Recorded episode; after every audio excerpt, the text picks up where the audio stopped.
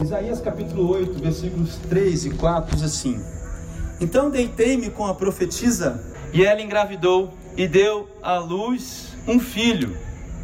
E o Senhor me disse: Dele o nome de Maer ou Maher, Maher ou Maer, Shalal Hash Paz. Pois antes que o menino saiba dizer papai ou mamãe, a riqueza de Damasco e os bens de Samaria serão levados pelos, pelo rei da Síria. E agora você vai comigo lá em Isaías capítulo 9, agora os versículos 2 e o versículo 6. No capítulo para frente. 2. O povo que caminhava, Isaías 9, 2. O povo que caminhava em trevas viu uma grande luz sobre os que viviam na terra da sombra da morte. Raiou uma luz. Versículo 6: Porque o menino nos nasceu, um filho nos foi dado, e o governo está sobre os seus ombros.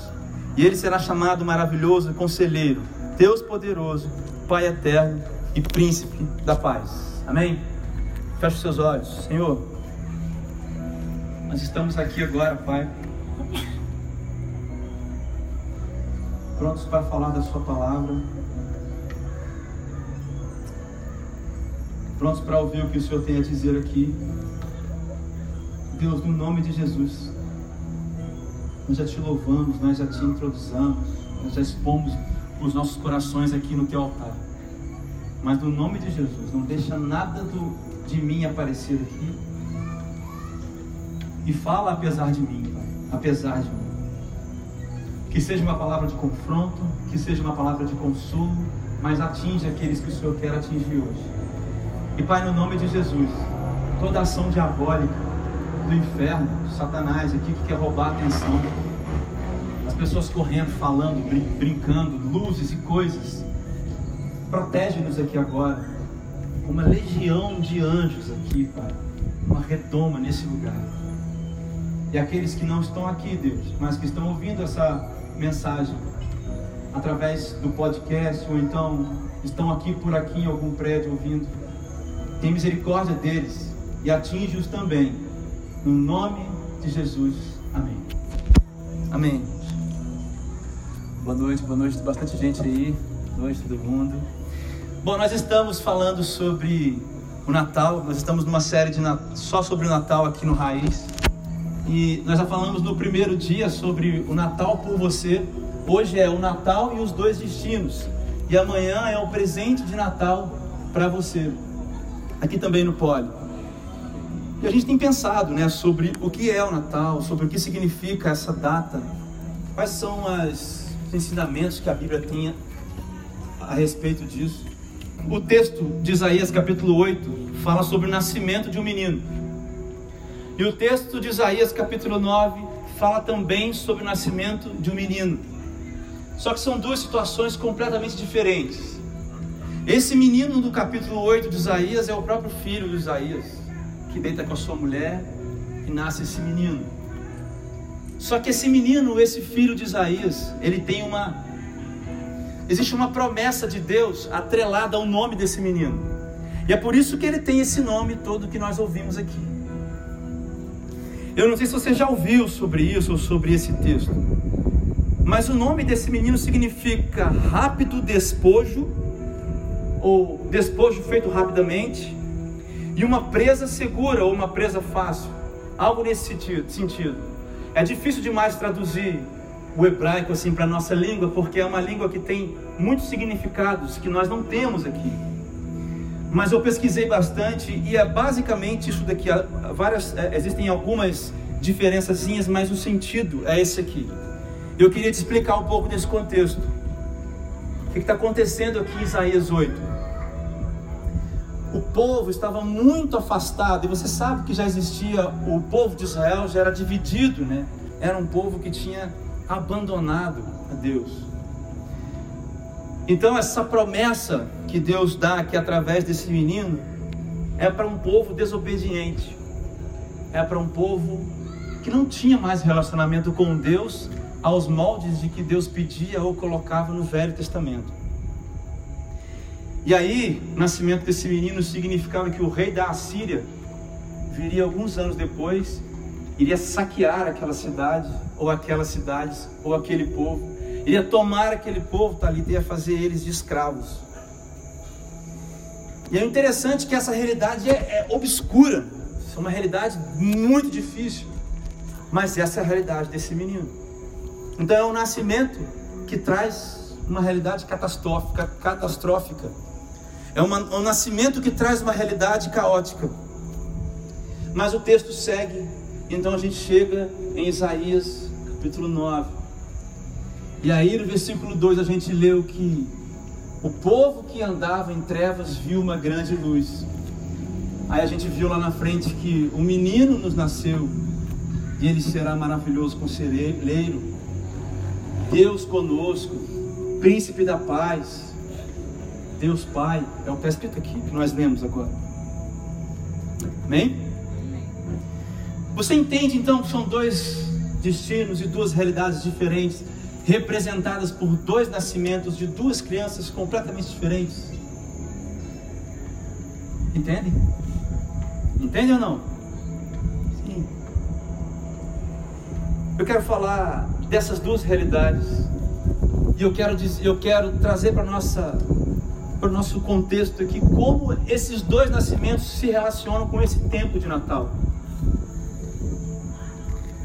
Se o nascimento daquele menino simbolizava uma tragédia ou um caos anunciado, e o nascimento de Jesus anunciava a libertação do povo, o que, que isso tem a ver com a gente? O que, que esses dois destinos têm a ver comigo e tem a ver com você? Por que, que isso significa, ou o que, que isso tem a ver com o Natal? E eu posso dizer de cara para você, é que eu acho que o segundo nascimento da segunda criança é para onde nós devemos olhar. É com a realidade com a qual nós devemos nos relacionar. Mas na maioria das vezes, nós nos relacionamos com a outra realidade. Eu quero citar alguns pontos com você, eu não vou demorar hoje. Hoje eu realmente serei rápido. Não, é, não, é, uma, não é uma pegadinha, não. A última foi cinquenta e tantos minutos, né? mas essa não vai ser, não. 47, brincadeira. Você leu que no versículo 4, lá do capítulo 8, que quando o filho de Isaías então nasce, aquele menino que simboliza a promessa, a promessa da ira de Deus, certo? Quando aquele menino que simboliza a promessa da ira de Deus, quando ele nasce, existe até um momento muito bom ali, porque uma criança nasceu. Mas a, o versículo diz assim, Matias, que antes que esse menino diga mamãe e papai, antes que esse menino diga mamãe e papai, as cidades seriam tomadas e o caos, a promessa de caos, a promessa do fogo ou da repreensão de Deus chegaria até aquele povo. Eu quero, tirar, quero começar com você então no primeiro ponto. Eu quero dizer o seguinte, cara, olha, que mesmo que haja um bom momento, mesmo que o Natal seja para você um momento de, em que você se reúna com seus amigos, com a sua família, e você ganhe presentes, e tá a galera, e das férias da escola, e vou viajar, mesmo que seja um momento que seja um prenúncio de, um, de alguns dias bons de férias, isso não liberta você da prisão que porventura talvez você possa estar vivendo. E nesse mundo de hoje, nesse tempo de hoje, muitas coisas tentam ocupar isso que só o príncipe da paz pode ocupar. Você entende?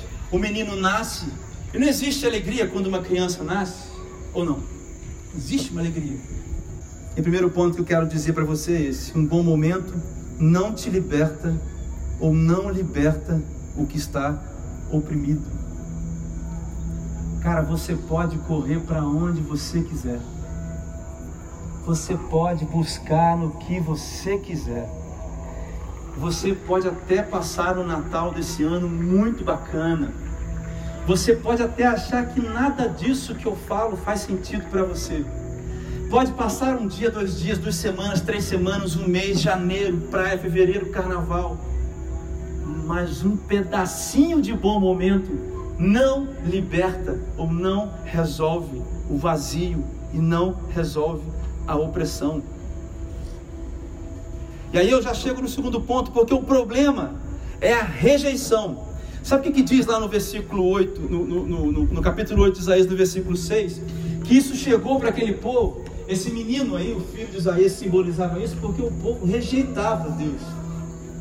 Aí eu quero fazer uma pausa com você aqui. Tem duas coisas nesse ponto. Tem gente, talvez seja duro o que eu vou dizer, mas tem gente que simplesmente recusa o Evangelho. E aí, eu só posso dizer uma coisa: o Evangelho é a única saída para o ser humano, é a melhor saída para o ser humano, é a única forma de resolver a tragédia que é a vida do ser humano, a única forma de resolver o caos que é a vida de um ser humano, quer você queira, quer você não queira. O fato de você menosprezar, desprezar, rejeitar o que a Bíblia fala, só impõe sobre você a ira de Deus. Eu sei que é uma palavra dura, mas essa é a palavra de Deus. O fato de das pessoas rejeitarem só coloca sobre elas a ira de Deus. E de maneira nenhuma distorce, destrói, faz perder o valor, ou faz, ou faz diminuir a verdade que o Evangelho carrega. Essa é a primeira coisa de quem rejeita. Mas tem uma segunda. Dentro desse segundo ponto ainda. É que tem algumas pessoas, alguns de nós aqui, talvez a maioria sejamos aqui cristãos, que no primeiro momento não rejeita o que o Evangelho traz, mas rejeita o modelo do Evangelho.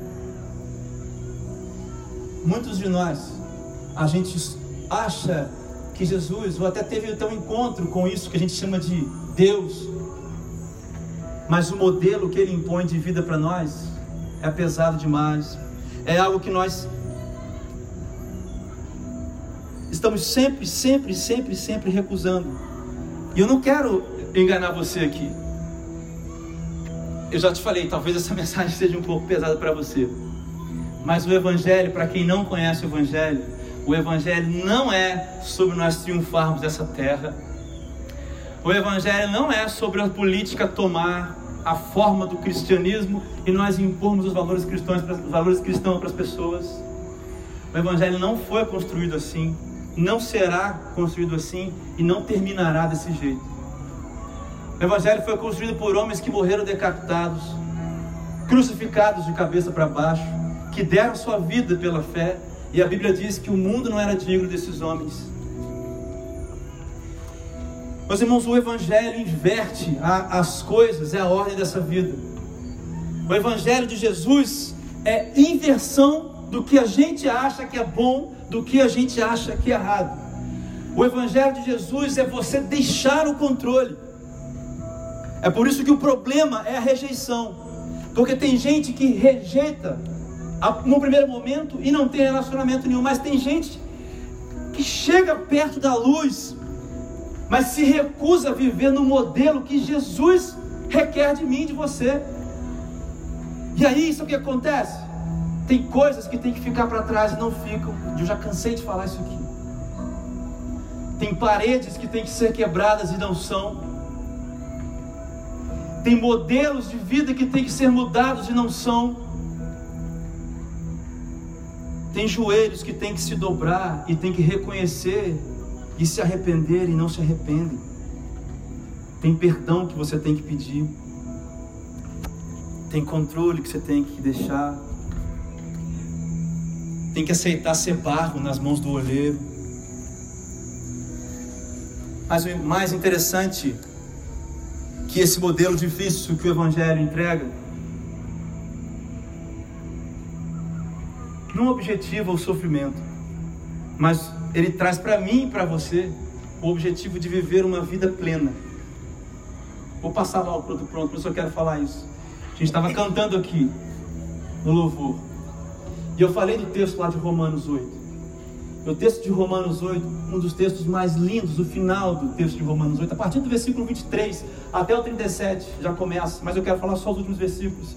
E Paulo diz assim: nem a morte, nem a vida, nem anjos, nem principados, nem potestades, nem o homem, nem doença, nem nada, nem nada, nem nada disso pode nos separar do amor de Deus. Sabe, meus irmãos, viver o Evangelho é ser o vencedor apesar das coisas, não é ser o vencedor sobre as coisas. É isso que o modelo de Jesus ensina. É por isso que o, o filho do carpinteiro e o carpinteiro é o rei. É por isso que pescadores são discípulos. Porque Jesus escolhe as pessoas, porque Jesus lida com pessoas. Jesus não trans, já falei isso para vocês várias vezes. Jesus não, Jesus não transforma situações ao redor apenas. O evangelho transforma as pessoas. Romanos 8, 23. Deus coopera com a gente nas situações. Deus não transforma situações para mudar as pessoas. Deus muda as pessoas para que elas mudem as situações. Apesar de que Deus pode fazer um milagre, transformar uma situação, mas esse não é o objetivo principal do Evangelho. E aí, quando você entende que o modelo de Jesus para mim e para você é esse, cara, que te faz esse vencedor aí, ó. Que você entende que Deus está mudando você. Quando chegam as coisas difíceis, você pergunta, Deus, o que, que você quer que eu mude? Aí sim. Aí a gente entende o que é. Aí a gente entende o que é aceitar. Então você entendeu? O problema é a rejeição. Terceiro ponto. Então, já em Isaías capítulo 9, nessa configuração do segundo menino, do segundo nascimento. Deixa eu recapitular rapidinho. Nós estamos falando de dois nascimentos distintos. Um filho de Isaías, no capítulo 8. E esse menino é uma promessa de Deus que Deus ia castigar o povo, sofrimento. Isaías capítulo 9, é, é, é, o profeta Isaías profetizando sobre o nascimento de Jesus. Dois nascimentos, dois destinos completamente opostos. Ok? Estou falando disso. E o que, que esses dois destinos têm a ver comigo, com você? Terceiro ponto. O segundo menino nasce para os cansados. Cara, isso, isso é incrível. Alguém pode ler o versículo 2 do capítulo 9, por favor?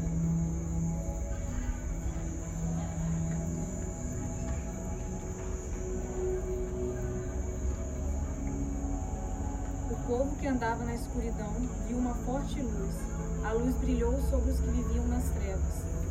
O povo que andava na escuridão viu grande luz. O povo que depois? luz brilhou sobre os que viviam nas trevas. A luz brilhou sobre os que viviam nas trevas. Alguém lê, por favor, Mateus 11, 28. Eu queria citar aqui, mas vamos lá, leia. Vinde a mim, todos vós que estáis e sou. Pode ler, Thalio.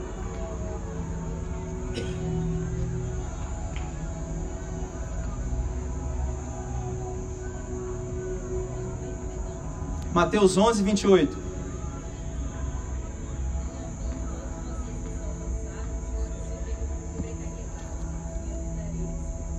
E eu lhes darei descanso.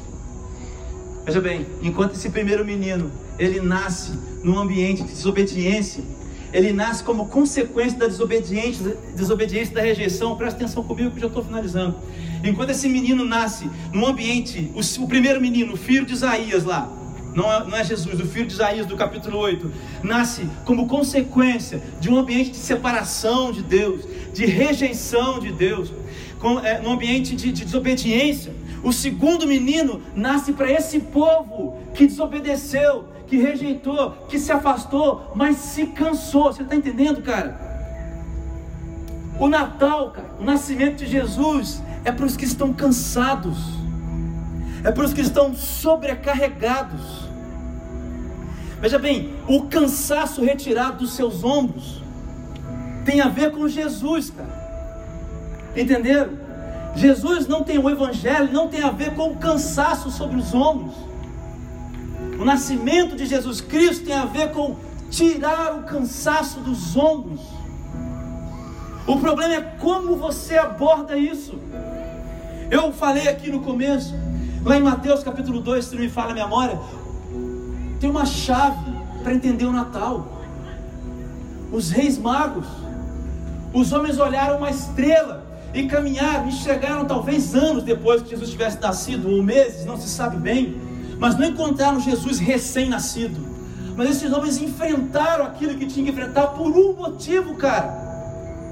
Está lá escrito. Eles foram para adorar o menino. Você entende, Matias?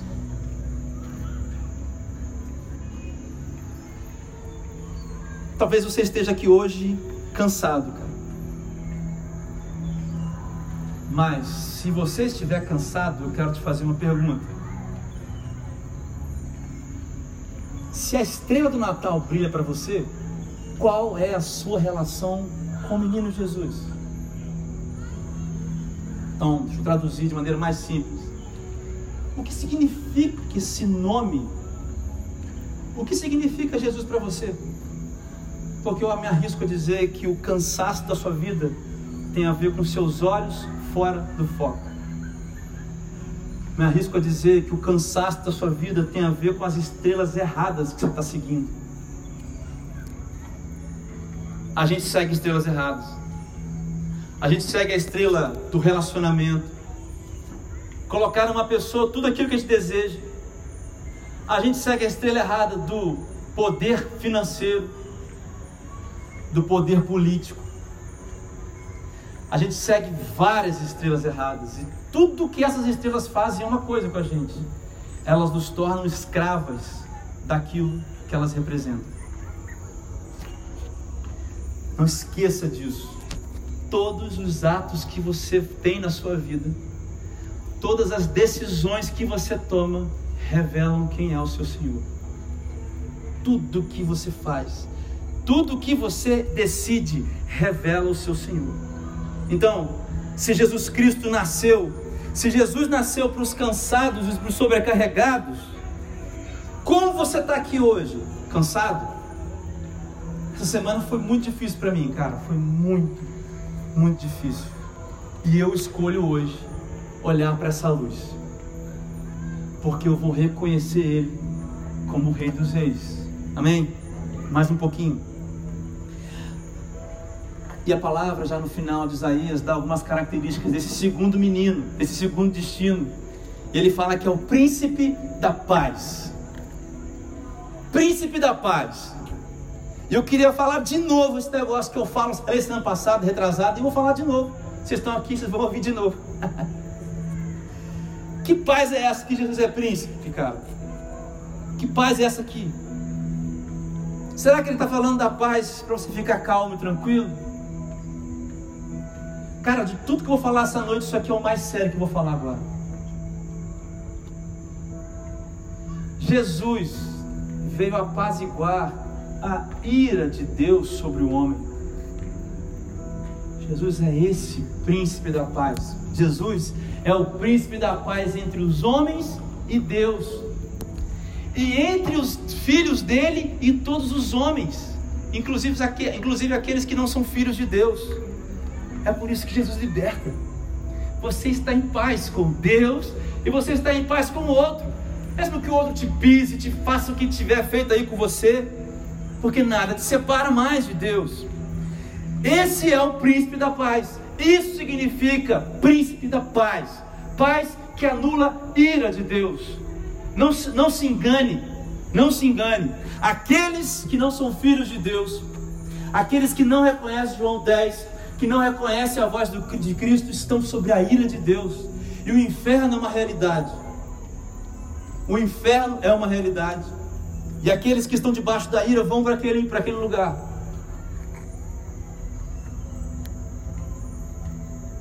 Isso, esse é o príncipe da paz. Você está em paz com Deus, cara? Mano, Hebreus capítulo 10 vai construindo uma ideia de que Jesus é o sumo sacerdote da linhagem de Melquisedeque, lá de trás. Não dá tempo de a gente falar sobre isso agora. Mas aí, o versículo, é, é, o capítulo 10 de, do livro de Hebreus, vai falando sobre isso. Papai, chega-se agora, meus irmãos. Agora, vamos, vamos direto, nós já temos acesso direto, porque Jesus é isso que significa rasgar o véu. A gente canta essas coisas e não sabe nem o que significa essas palavras sem sentido às vezes para nós. Não tem mais ira de Deus sobre você, desde que você seja um filho de Deus, comprado pelo sacrifício e pelo sangue de Jesus Cristo na cruz. Essa é a paz que falta no seu coração e no meu coração, que faltava no meu coração, graças a Deus não falta mais.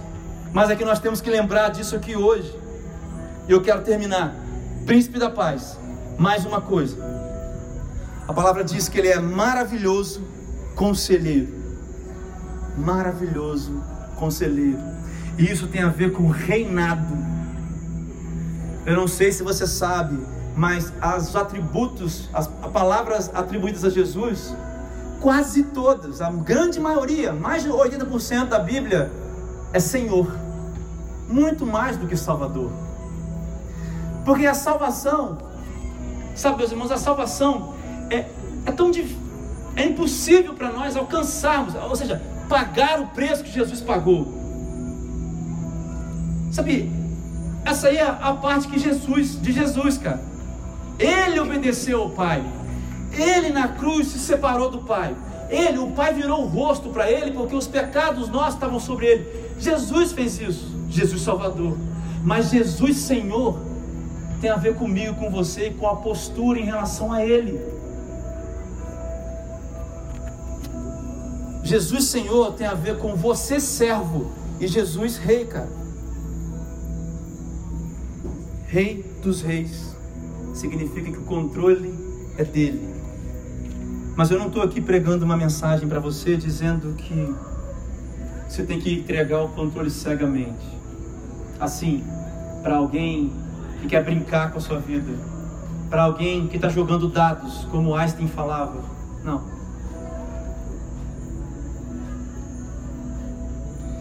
Apesar de nós não triunfarmos nessa terra, os olhos do Senhor estão sobre nós todos os dias. Salmo 23 diz que as misericórdias do Senhor se renovam todos os dias. Olha, e nos perseguem.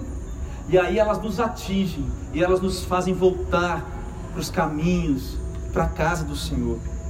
O que eu estou falando com você é de entregar a sua vida e deixar que um rei que governa em amor governe a sua vida. Cara, talvez isso tudo que eu esteja falando seja uma coisa nova, uma novidade, ou mais do mesmo. Ou talvez algum ponto tenha falado com você. Mas eu resumo essa pregação, breve mensagem, com algumas perguntas. Quem é que nasce para você nesse Natal? O filho de Isaías, aquele que significa presa rápida, presa fácil, rápido despojo ou Jesus Cristo? Qual o destino que te aguarda? Essas duas portas. Qual o destino que te aguarda? Eu quero aplicar essa mensagem. Quatro perguntas. Vamos encerrar. Primeiro, você se apega a bons momentos para dar sentido ao Natal? São as festas entre os amigos e a sua família que contam para você nesse período? É isso aí que é o sentido do Natal para você? Se for isso, cara, os momentos bons, comida muito boa na casa da avó, na casa da mãe, praia, daqui a pouquinho, carnaval daqui a pouco, se é isso que conta, beleza, ali na esquina, ali na esquina, aflição, sofrimento, vazio estão te esperando outra vez. Dois, o Evangelho de Jesus mexe com a gente. As mudanças que Ele tem te pedido têm sido pesadas demais para você? O que, que você está entendendo pelo Evangelho? Será que hoje, será que hoje você não percebeu que os filhos da rejeição estão condenados? Três. Será que você aqui hoje se sente cansado demais para simplesmente viver? Tá se... Será que hoje aqui você se encontra super cansado da vida, das coisas? Eu tenho uma boa notícia para você. O Filho de Deus nasceu para você, para esses, para esses. Basta você se arrepender, reconhecer Ele como Senhor da sua vida, entregar o controle para Ele e desenvolver um relacionamento real, de verdade, porque o Espírito Santo é uma pessoa real, de verdade. Basta você parar de viver de jargões, de, de, de frases de efeito e começar a viver com, de, com relacionamento com Deus. Por último, quem nasce para você hoje? O príncipe da paz, o maravilhoso conselheiro. Que, que nasce para você hoje no Natal? Baixa sua cabeça, baixa seus olhos. Eu quero fazer uma oração bem simples para a gente encerrar.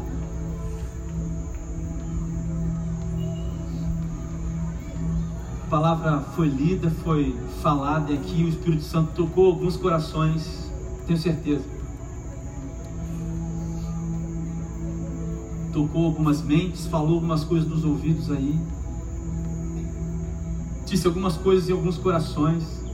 Talvez tenha colocado um despertamento em você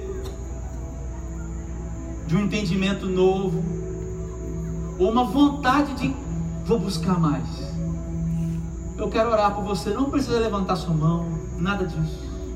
Nem levantar do seu lugar, nada disso. Eu só quero que você ore comigo aí. Pensamento. Eu vou fazer duas orações.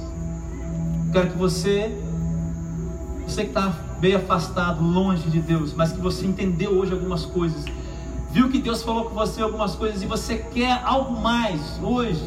Eu quero orar por você, porque isso é o Natal, cara.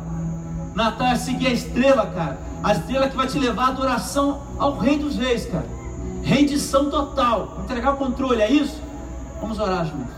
Senhor, Pai, nós estamos aqui nessa noite. Os teus filhos aqui, Senhor. Agradecidos, porque o Senhor um dia, na plenitude dos tempos, enviou Jesus Cristo o nascimento desse menino, do Deus que se fez homem, proporcionou a libertação para todos nós.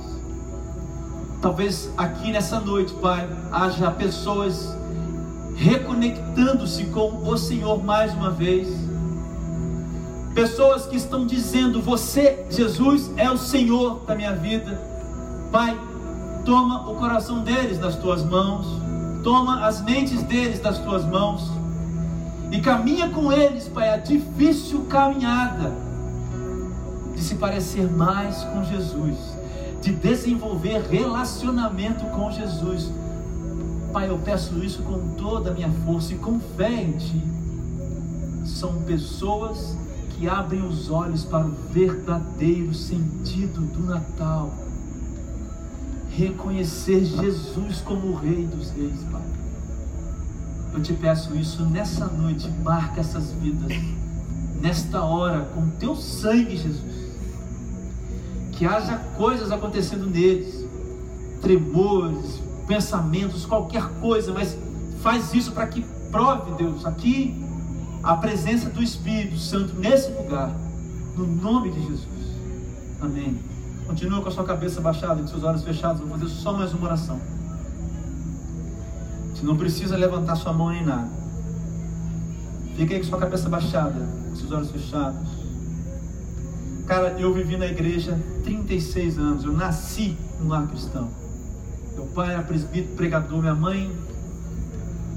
Mas, cara, precisou que eu enfrentasse a morte para entender que eu não sou o rei da minha vida. E talvez você queira hoje entregar pela primeira vez a sua vida nas mãos de Jesus. Hoje, aqui agora, pela primeira vez. Isso não vai te tornar um bitolado. Isso não vai te tornar um ET. Isso não vai te tornar uma dessas pessoas que você vê cristãs ainda da televisão. Não, não, não, não, não. Mas isso vai exigir que você dê o controle da sua vida para Jesus. Agora isso significa que você será, cara, que você vai isso significa libertação da sua alma. Isso significa que quando você fechar os olhos aqui, você vai encontrar com Deus lá. Talvez você seja um cansado aqui nessa noite, um super cansado. Uma pessoa cansada, está cansado, sobrecarregado, não aguenta mais, cara. Jesus quer nascer no seu coração hoje, meu amigo, meu irmão. E eu quero orar por você agora. Você vai fechar os olhos, abaixar a cabeça e orar comigo em pensamento. E depois, depois, você vai me mandar uma mensagem, se você quiser compartilhar isso comigo pelo celular.